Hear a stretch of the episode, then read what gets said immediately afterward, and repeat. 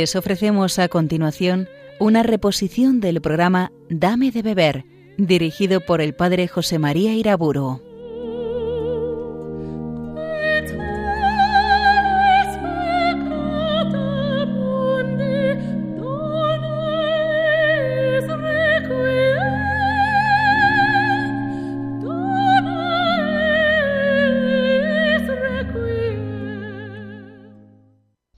Nombre del Padre, del Hijo y del Espíritu Santo. Tú, Señor, que eres manantial inagotable, incesante, de luz y de gracia, danos en esta hora a beber del agua vivificante de tu sabiduría. En la conferencia pasada caracterizaba los rasgos fundamentales de la vocación laical y recordaba cómo la familia y el trabajo ya desde el principio, creced y multiplicaos, dominad la tierra, constituyen las coordenadas fundamentales de la vida de los seglares. Y decía también que junto a la vocación laical se inicia en Cristo una vocación nueva, lo que podríamos llamar la vocación apostólica. La vocación laical viene, por decirlo así, desde el Génesis, desde el principio de la historia humana, y en la plenitud de los tiempos esa vocación alcanza en Cristo su plenitud absoluta, la familia y el trabajo, como camino de santificación para los hombres. Pero junto a esa vocación se inicia en Cristo el nuevo Adán una vocación nueva, que podríamos llamar, por darle un nombre único, vocación apostólica, entendiendo por ella todas aquellas vocaciones sacerdotales, religiosas, misioneras o asistenciales que por voluntad de Dios llevan consigo la gracia de seguir a Jesucristo, dejándolo todo. Recuerden aquel texto de Marcos 3, donde se nos dice que Jesús, después de haber pasado una noche en la oración, llamó a los que quiso.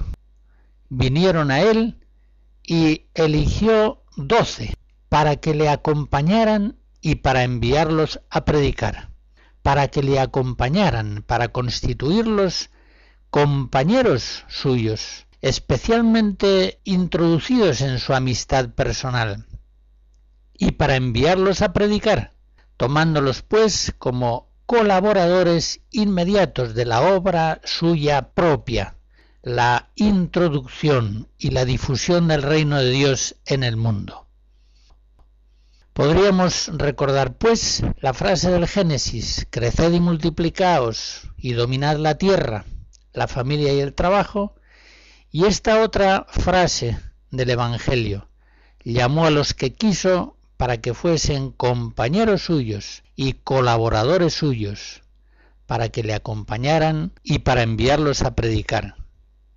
Los apóstoles, pues, respondiendo a la vocación del Señor, dejan las coordenadas laicales en que vivían, dejan la familia, dejan sus trabajos, para entrar a vivir en la nueva forma de vida apostólica.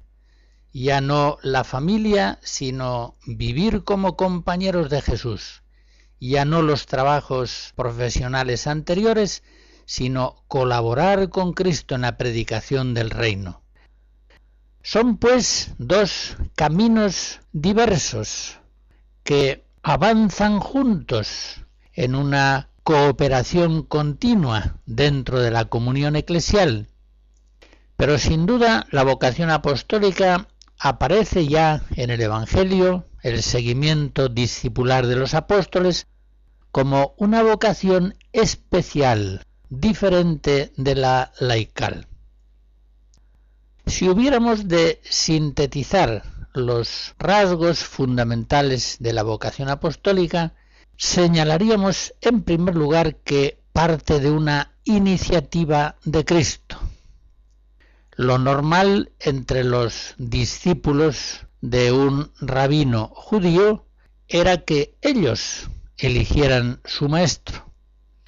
Pero el maestro mesiánico, Jesús de Nazaret, cambia este modo. Es él quien elige sus discípulos. Juan 15. Es él quien señala las condiciones del seguimiento, como lo vemos en varios lugares, por ejemplo en Mateo 19. Es él, Jesús, quien llama personalmente a quienes quiere introducir en la vida apostólica, en el seguimiento suyo dejándolo todo. Ven y sígueme. Mateo 9. Ya desde el comienzo de la historia de la salvación, recordamos a Abraham, a Moisés, los profetas, la iniciativa de la llamada, de la vocación, es siempre del Señor es Dios quien llama.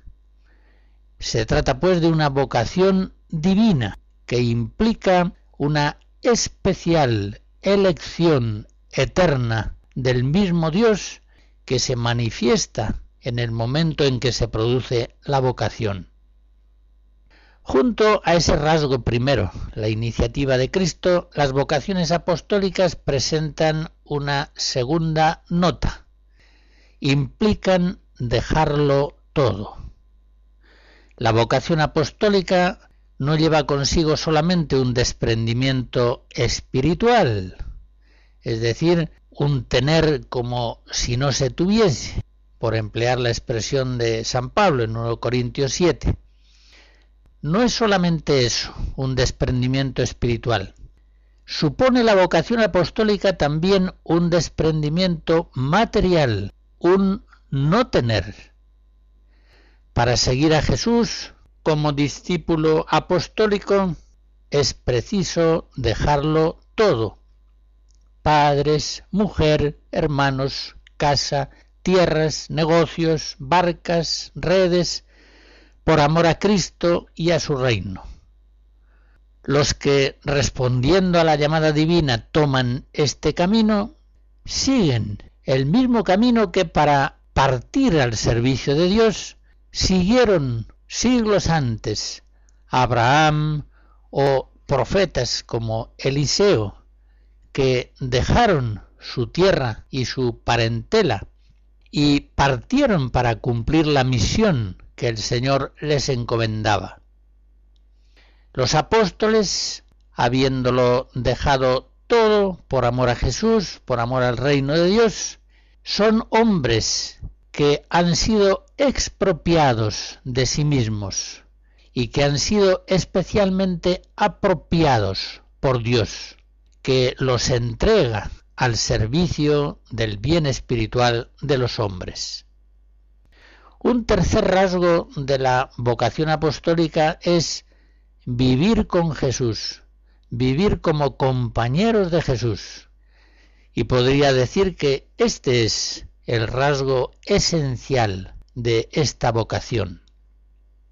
Los apóstoles pudieron dejar mujer e hijos, los que tenían o los que hubieran podido tener, porque entraban a vivir como compañeros de Jesús. A ellos les dijo Jesús, Seguidme, y yo os haré pescadores de hombres.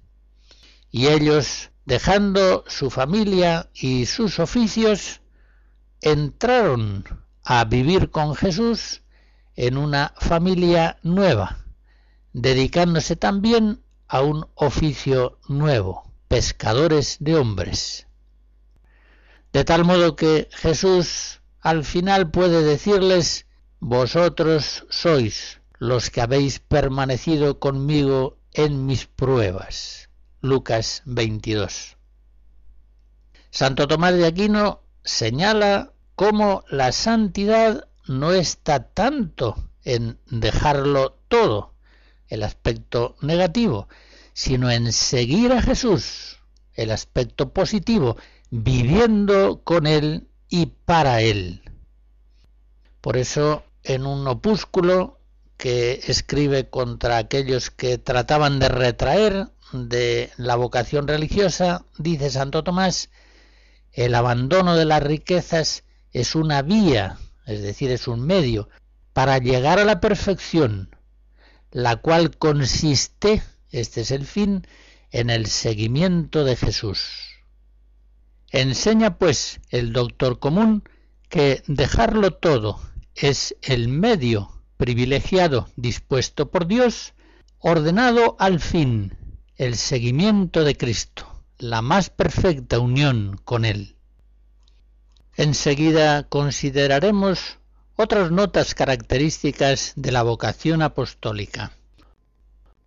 Escucharemos fragmentos del Miserere compuesto por Juan Adolfo Hasse, compositor alemán barroco del siglo XVIII.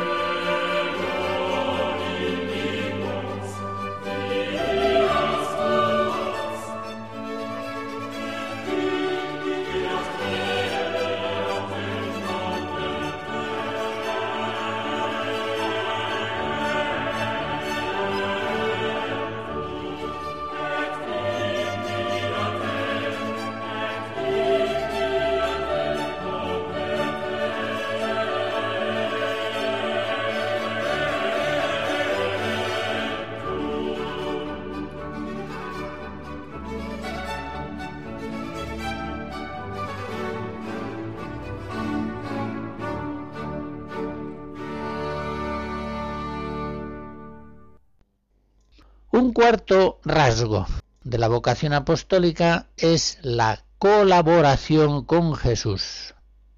Por voluntad de Cristo y a estos hombres, los apóstoles, no van a dedicar su vida a pescar peces, sino a pescar hombres. La vocación apostólica implica una especial y exclusiva dedicación a colaborar con el Señor en su propia misión, en la misión que él recibió del Padre. La vocación apostólica llama a estas altas misiones salvíficas propias de la misión de Cristo. Asocia a los llamados a la misión propia y específica que recibe el Hijo encarnado del Padre Celestial. Los apóstoles son enviados pues al mundo para cumplir la misma misión que Cristo recibió por mandato de su Padre. Así Jesús dice, como mi Padre me envió, del mismo modo os envío yo. Juan 17. Otro rasgo peculiar de la vocación apostólica es sufrir con Jesús participar especialmente de los sufrimientos de Cristo por el reino de Dios. A María le dice Simeón, Lucas 2, una espada atravesará tu alma. Y Jesús a los apóstoles les avisa con palabras muy claras. Juan 15, si a mí me persiguieron, también a vosotros os perseguirán. En realidad, la persecución del mundo, del diablo, se dirige contra todos los cristianos. El Apocalipsis lo deja muy claro. Contra todos aquellos que permanecen en el testimonio de la palabra divina y en el amor de Cristo. Pero esa persecución del mundo se centra muy especialmente en los apóstoles de Jesús, en aquellos que habiéndolo dejado todo, consagran inmediata y exclusivamente su vida al amor de Cristo y al servicio suyo. Jesús a San Pablo le dice, yo le mostraré cuánto habrá de padecer por mi nombre. Hechos 9. Por eso, como digo, es evidente, y la historia lo confirma, que los apóstoles han de completar de un modo especial la pasión de Cristo por su cuerpo, que es la Iglesia. Colosenses 1:24. Entra en su vocación de apóstoles, de compañeros y de colaboradores de Jesucristo, este ministerio de expiación por el pecado del mundo. La vocación apostólica implica también una especial confortación del Espíritu Santo. Es natural que el hombre llamado y enviado por Dios sienta temor ante la grandeza de la misión que recibe. Es natural que ante las grandes dificultades que implica tiemble su corazón. Recordemos aquellas palabras de Moisés, ¿quién soy yo para ir al faraón y sacar de Egipto a los hijos de Israel? Éxodo 3. O recordemos las palabras de María, ¿cómo podrá ser esto? Pues yo no conozco varón. Lucas 1. Es pues necesaria una confortación divina, especialísima, que precisamente es el elemento constitutivo de la vocación apostólica. Una confortación que en la Biblia aparece en muchas ocasiones dirigida a los elegidos y enviados de Dios, y que suele expresarse con las mismas palabras, yo estaré contigo. Estas son las palabras que dirige Jesús a los doce en el momento de la ascensión, yo estaré con vosotros hasta la consumación del mundo. Mateo 28. Estas son también las palabras que el ángel Gabriel asegura a María. El Espíritu Santo vendrá sobre ti y la fuerza del Altísimo te cubrirá con su sombra. Estas son las palabras que confortan a los apóstoles y les dan el valor preciso para anunciar el Evangelio al mundo. Recibiréis la fuerza del Espíritu Santo que descenderá sobre vosotros, y seréis mis testigos. Hechos 1. En fin, la palabra vocación ha llegado a centrarse en la vocación apostólica, de tal modo que, aunque también puede hablarse de las vocaciones laicales en el uso tradicional de la Iglesia cuando se habla de vocaciones se suele referir a las vocaciones religiosas, sacerdotales, apostólicas, misioneras, todas las cuales hallan en la vocación de los apóstoles su modelo supremo. Y no solamente en la tradición de la Iglesia, también puede decirse que la Biblia no conoce ningún caso en que un hombre sea llamado por Dios a una profesión terrenal, profana. San Pablo, por ejemplo, es llamado a ser apóstol. No es llamado propiamente a ser tejedor de tiendas. Juan 23, en un discurso de 1961, venía a decir esto mismo. Cuando se habla de vocación es muy natural que el pensamiento se dirija a aquella alta y nobilísima misión a la que el Señor llama con impulso particular de su gracia, a la que es la vocación por antonomasia, incluso en el habla corriente del pueblo cristiano es decir, la llamada, la vocación al estado sacerdotal, religioso y misionero. Efectivamente, la vocación laical, por así llamarla, encuentra su raíz primera en la misma naturaleza del hombre, que pone en él, porque así lo quiso aquel que le creó, una inclinación natural al matrimonio y al trabajo. Pero en cambio la vocación apostólica, la vocación que lleva a dejarlo todo para seguir a Jesús, requiere, como decía Juan 23 en esa frase recordada, requiere un impulso particular de la gracia de Dios. Requiere una especial llamada, una especial vocación. Y cuando esta vocación llega al corazón de un cristiano, debe responder con las mismas actitudes de María, la Virgen fiel. Lucas 1.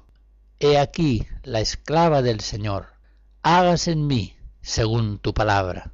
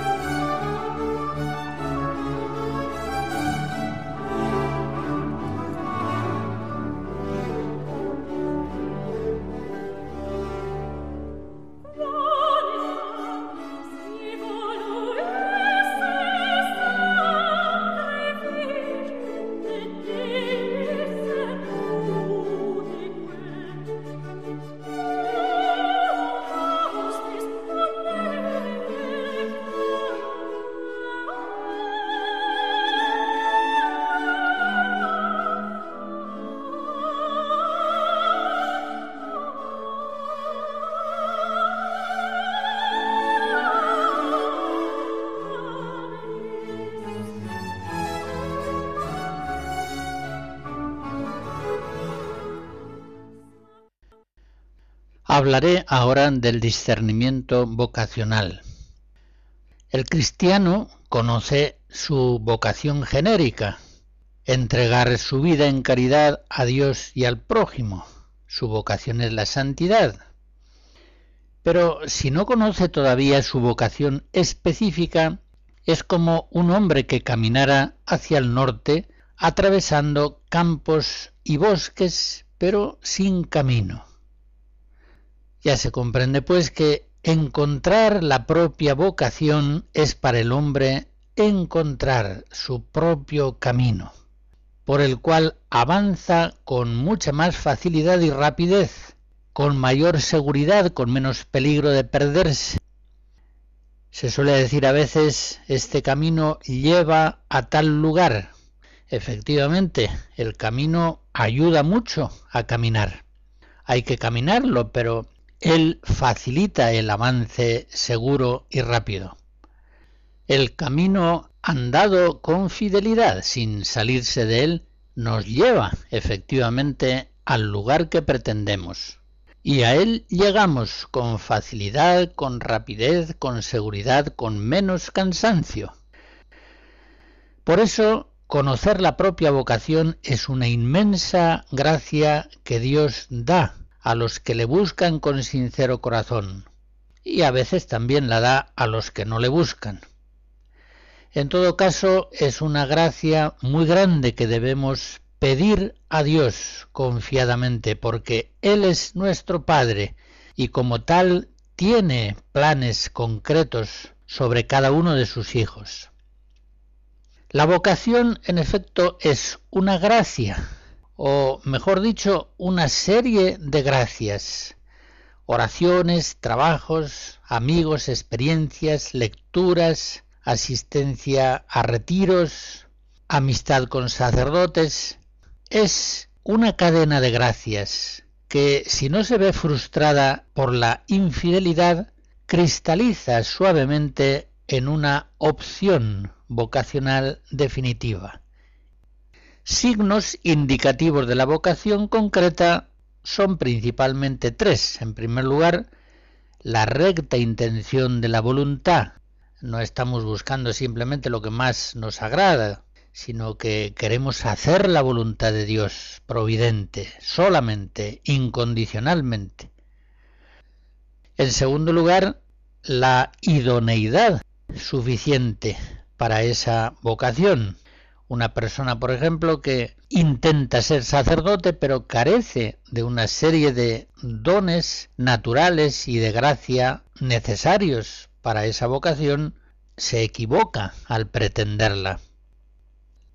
Cuando Dios da una vocación concreta, da los dones precisos para poder vivirla rectamente.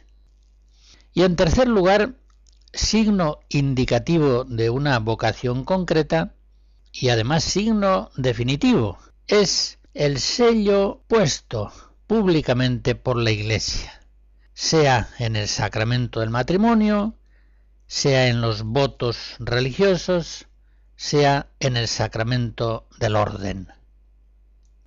Pensemos concretamente en la vocación sacerdotal o en la vocación religiosa.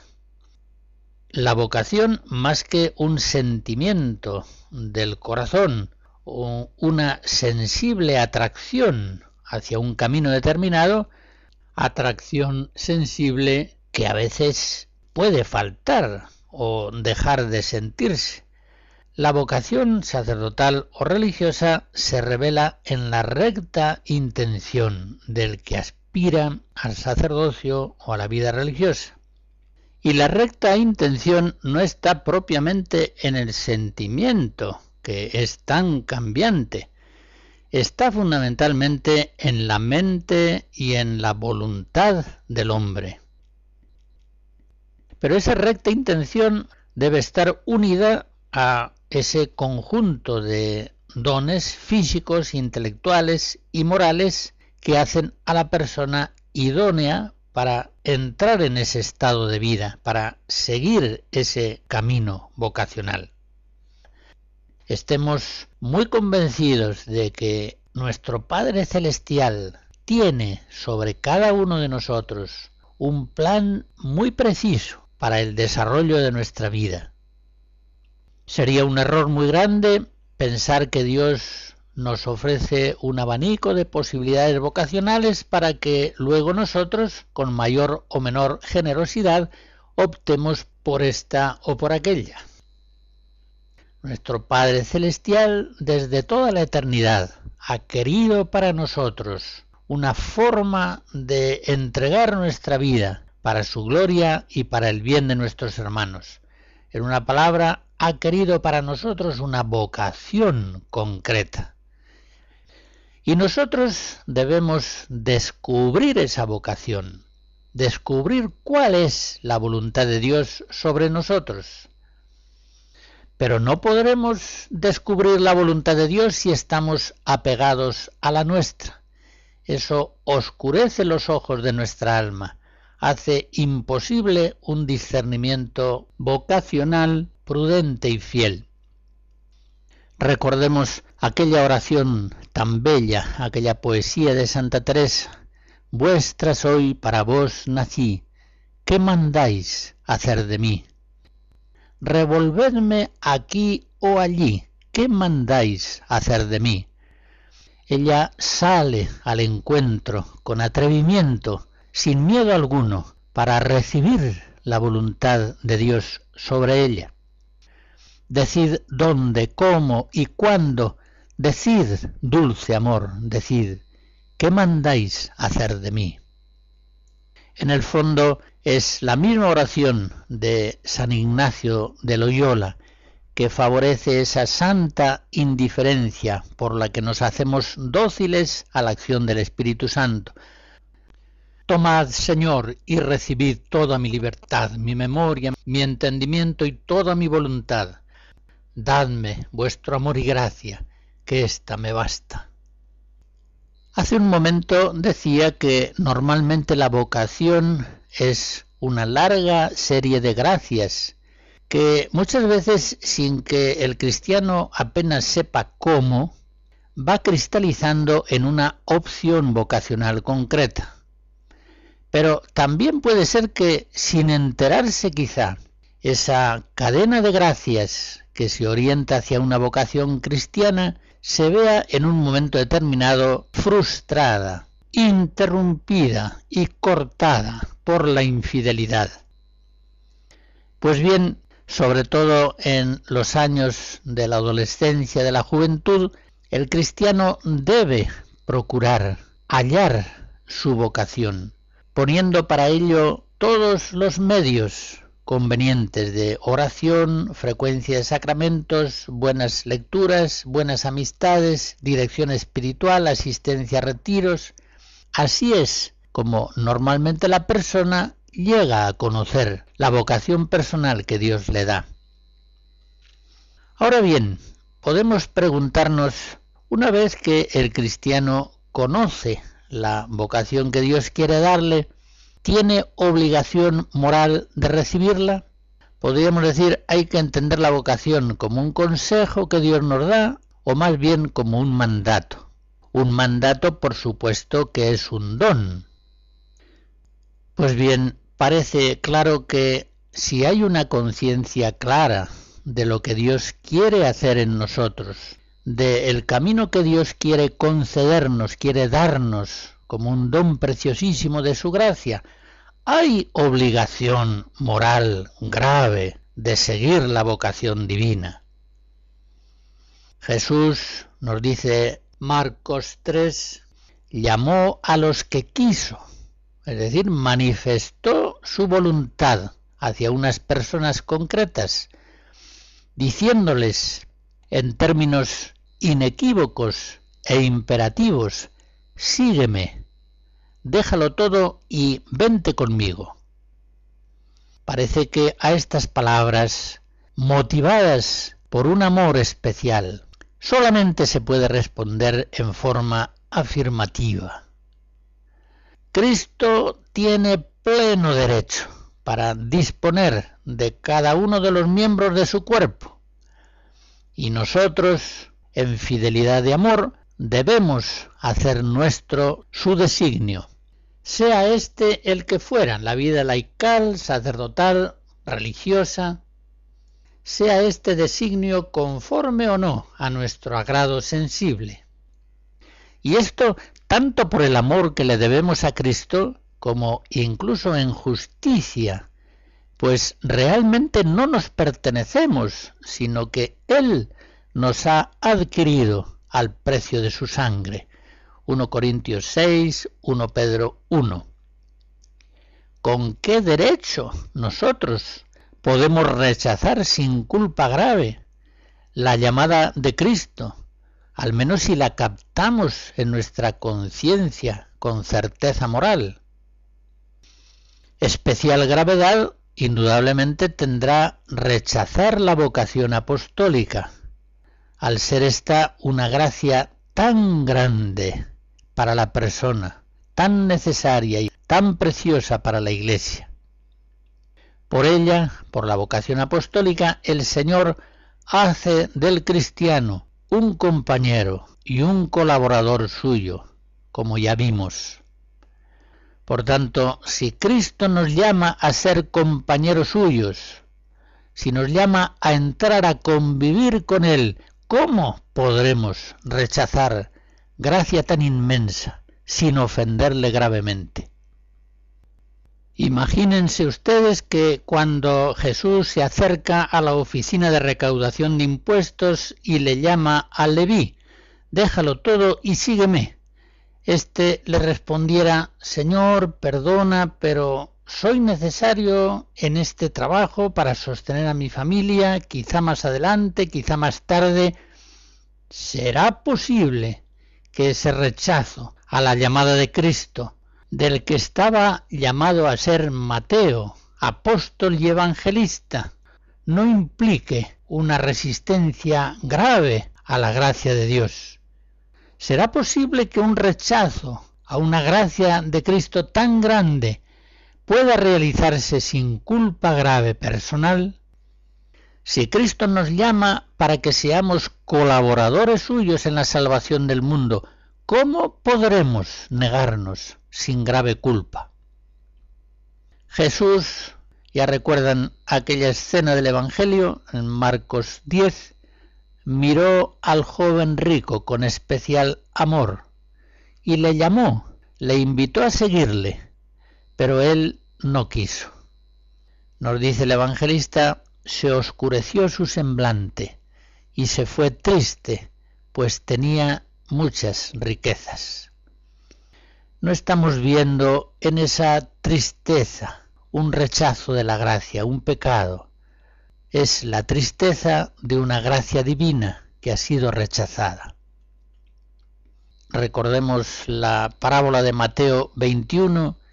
Si es voluntad del Padre enviarnos a trabajar en la viña, ¿cómo podremos resistir la voluntad amorosa de nuestro Padre? ¿Qué será de nuestra vida si la dirigimos por un camino distinto de aquel que el Padre quería darnos con tanto amor, con tanto amor a nosotros y con tanto amor a la Iglesia, a quien habíamos de servir? ¿Y qué será de los hermanos que en la providencia de Dios habían de recibir nuestra ayuda y que quizá no la reciban porque nosotros rechazamos la gracia de la vocación. Cuando un padre llama a un hijo para enviarlo en ayuda de otros hijos que están pasando una grave necesidad, ¿será tal llamada solamente un consejo o será más bien un mandato? Es un mandato, obviamente. Pues bien, también la Iglesia Madre llama al ministerio apostólico. Cuando la patria está en peligro y llama a sus hijos, estos se saben obligados en conciencia a acudir, aun en el caso de que no sientan ninguna inclinación por el servicio de las armas y hayan de dejarlo todo. Saben que en conciencia deben acudir aun poniendo sus vidas en grave riesgo. Igualmente, cuando la Iglesia llama con urgencia a personas para que les sirvan y procuren la salvación de los hombres, es preciso que acudan. Y aquel que, sabiéndose llamado por el Padre Celestial y por la Iglesia Madre, no acude, es un mal hijo, que pone en peligro su salvación eterna. Porque, como dice Jesucristo en Lucas 17, el que busca guardar su vida la perderá, y aquel que la perdiera la conservará. Santo Tomás de Aquino, en un opúsculo dirigido contra aquellos que ponen impedimentos a la vocación religiosa, escribe Nadie debe resistirse a la locución interior con que el Espíritu Santo inspira la mente. Definitivamente se la debe obedecer sin lugar a dudas.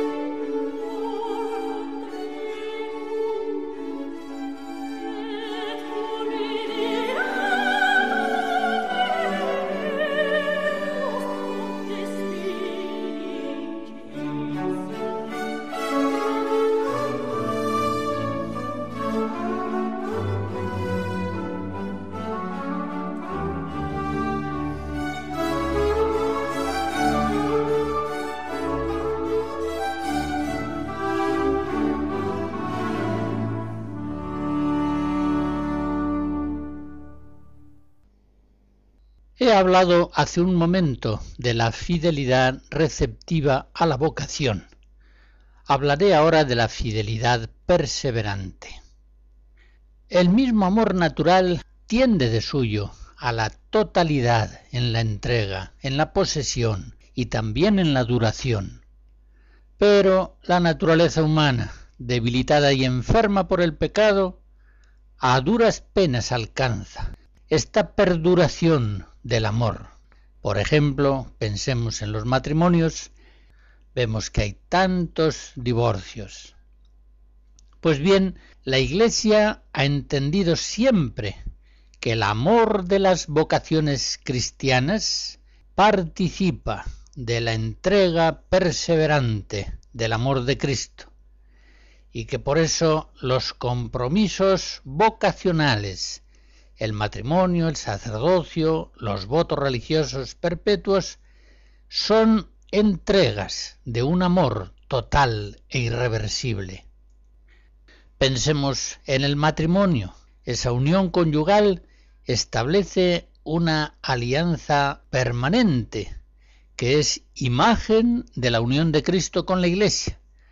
Un matrimonio que fuese temporal, con posibilidad de divorcio, aunque de hecho durase siempre, no sería sino una caricatura de lo que Dios quiso crear en el principio, al establecer el matrimonio y desde luego no sería imagen de la unión de Cristo y la Iglesia, es decir, no podría ser un sacramento.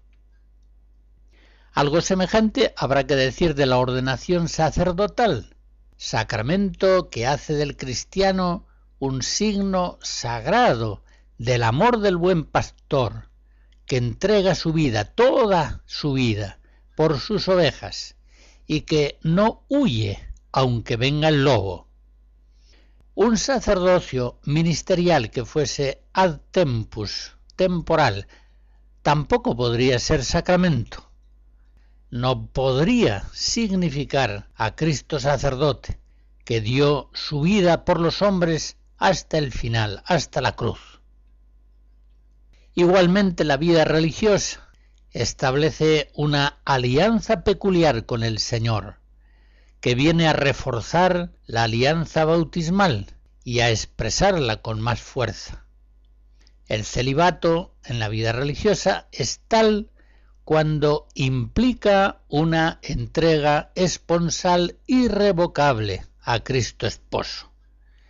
Y como dice el Vaticano II en la Lumen Gentium 44, la consagración de la vida religiosa será tanto más perfecta cuanto por vínculos más firmes y estables represente mejor a Cristo unido con vínculo indisoluble a la Iglesia. Según esto que estoy diciendo, casarse por una temporada o entrar en el claustro o hacer de sacerdote por unos años o hasta que venga el aburrimiento y el cansancio no tiene sentido en la vida cristiana. El amor de las diversas vocaciones en la Iglesia es un amor que crece y que se perfecciona en la fidelidad perseverante. Como dice el Señor en Lucas 21, con vuestra perseverancia salvaréis vuestras almas. Y recordemos también aquella palabra del Apocalipsis, sé fiel hasta la muerte, y te daré la corona de la vida. Todo esto, a la luz de la escritura y de la tradición de la Iglesia, es algo patente. Sin embargo, en los últimos decenios ha habido quien ha afirmado que el cristiano no debe atarse a compromisos definitivos el primero que dijo esto fue Lutero, que odiaba los votos religiosos como unos vínculos opresivos, los veía como unas cadenas incompatibles con la libertad de los hijos de Dios. Los que así piensan estiman que matrimonio, sacerdocio y votos religiosos, entendidos como opciones irrevocables, serían algo inadmisible, inconciliable con la necesaria apertura permanente de la libertad personal a posibles nuevas opciones de vida. E incluso se permiten el lujo de hacer alguna cita bíblica, como de San Pablo en Gálatas 3. Cristo nos redimió de la maldición de la ley. Cristo nos ha hecho libres y argumentan que la misma docilidad al Espíritu Santo exige que el cristiano esté siempre abierto a un posible cambio, Como dice Jesús en Juan 3, el Espíritu sopla donde quiere.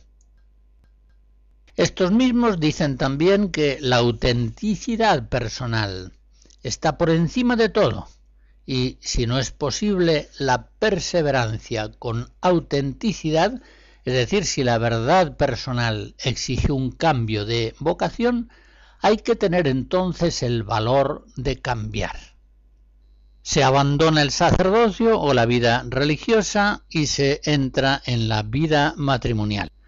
O bien se abandona la propia esposa y se toma otra que viene exigida por el amor auténtico de nuestro corazón. Pues bien, estas actitudes mentales son completamente falsas, son irreconciliables con la enseñanza de la Biblia y de la tradición católica. En la Biblia, la fidelidad del hombre está permanentemente sostenida por la fidelidad de Dios a sus propios dones. Dios es fiel, Dios es fiel a su alianza, a su amor, a las gracias, a las vocaciones y dones que Él concede. Como dice San Pablo en Romanos 11, sabemos que los dones y la vocación de Dios son irrevocables. Es el pensamiento que la Biblia expresa tantas veces, como en el Salmo primero, cuando dice que el justo es como un árbol plantado al borde de la acequia, da fruto en su sazón y no se marchitan sus hojas. Efectivamente, la vida de un cristiano no es una caña agitada por cualquier viento. Mateo 11. No es una vida que quede abandonada a los variables deseos del corazón. Romanos 1. Es más bien como un árbol que crece siempre fiel a sí mismo y que por eso mismo llega a una madurez capaz de dar flores y de dar frutos. Por eso San Pablo en 1 Corintios 7 dice, cada uno ande según el Señor le dio y según le llamó, es decir, según la propia vocación. Persevere cada uno ante Dios en la condición en que por él fue llamado. Pidamos pues siempre al Señor que nos asista con su gracia para perseverar en nuestra propia vocación Recordemos aquella oración de las vísperas del miércoles de la primera semana, donde en la liturgia de las horas decimos, Tú, que eres inmutable, danos siempre firmeza a los que vivimos sujetos a la sucesión de los tiempos y de las horas.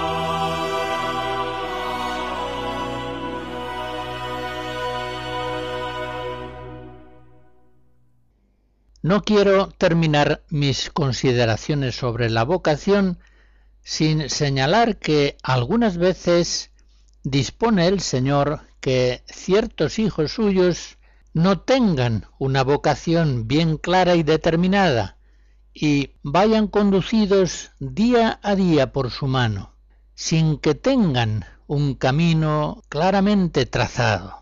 en una completa disponibilidad a su gracia providente. Y en este andar sin camino hay un despojamiento personal no pequeño. Hay cruz y no hay nada más santificante que la cruz. Pues bien, esta que podríamos llamar indeterminación vocacional crónica entra en la providencia divina, es voluntad de Dios. A veces viene ocasionada por circunstancias de salud, de familia, de trabajo. Quiere a veces el Señor ser Él, el único camino que día a día se va manifestando. Pues bien, estos cristianos que podríamos decir no tienen una vocación clara, determinada. Tienen a Cristo, lo tienen todo, nada les falta. Tienen a Cristo que es el camino, la verdad y la vida, y Él les basta. La bendición de Dios Todopoderoso, Padre, Hijo y Espíritu Santo, descienda sobre ustedes y les guarde siempre. Amén.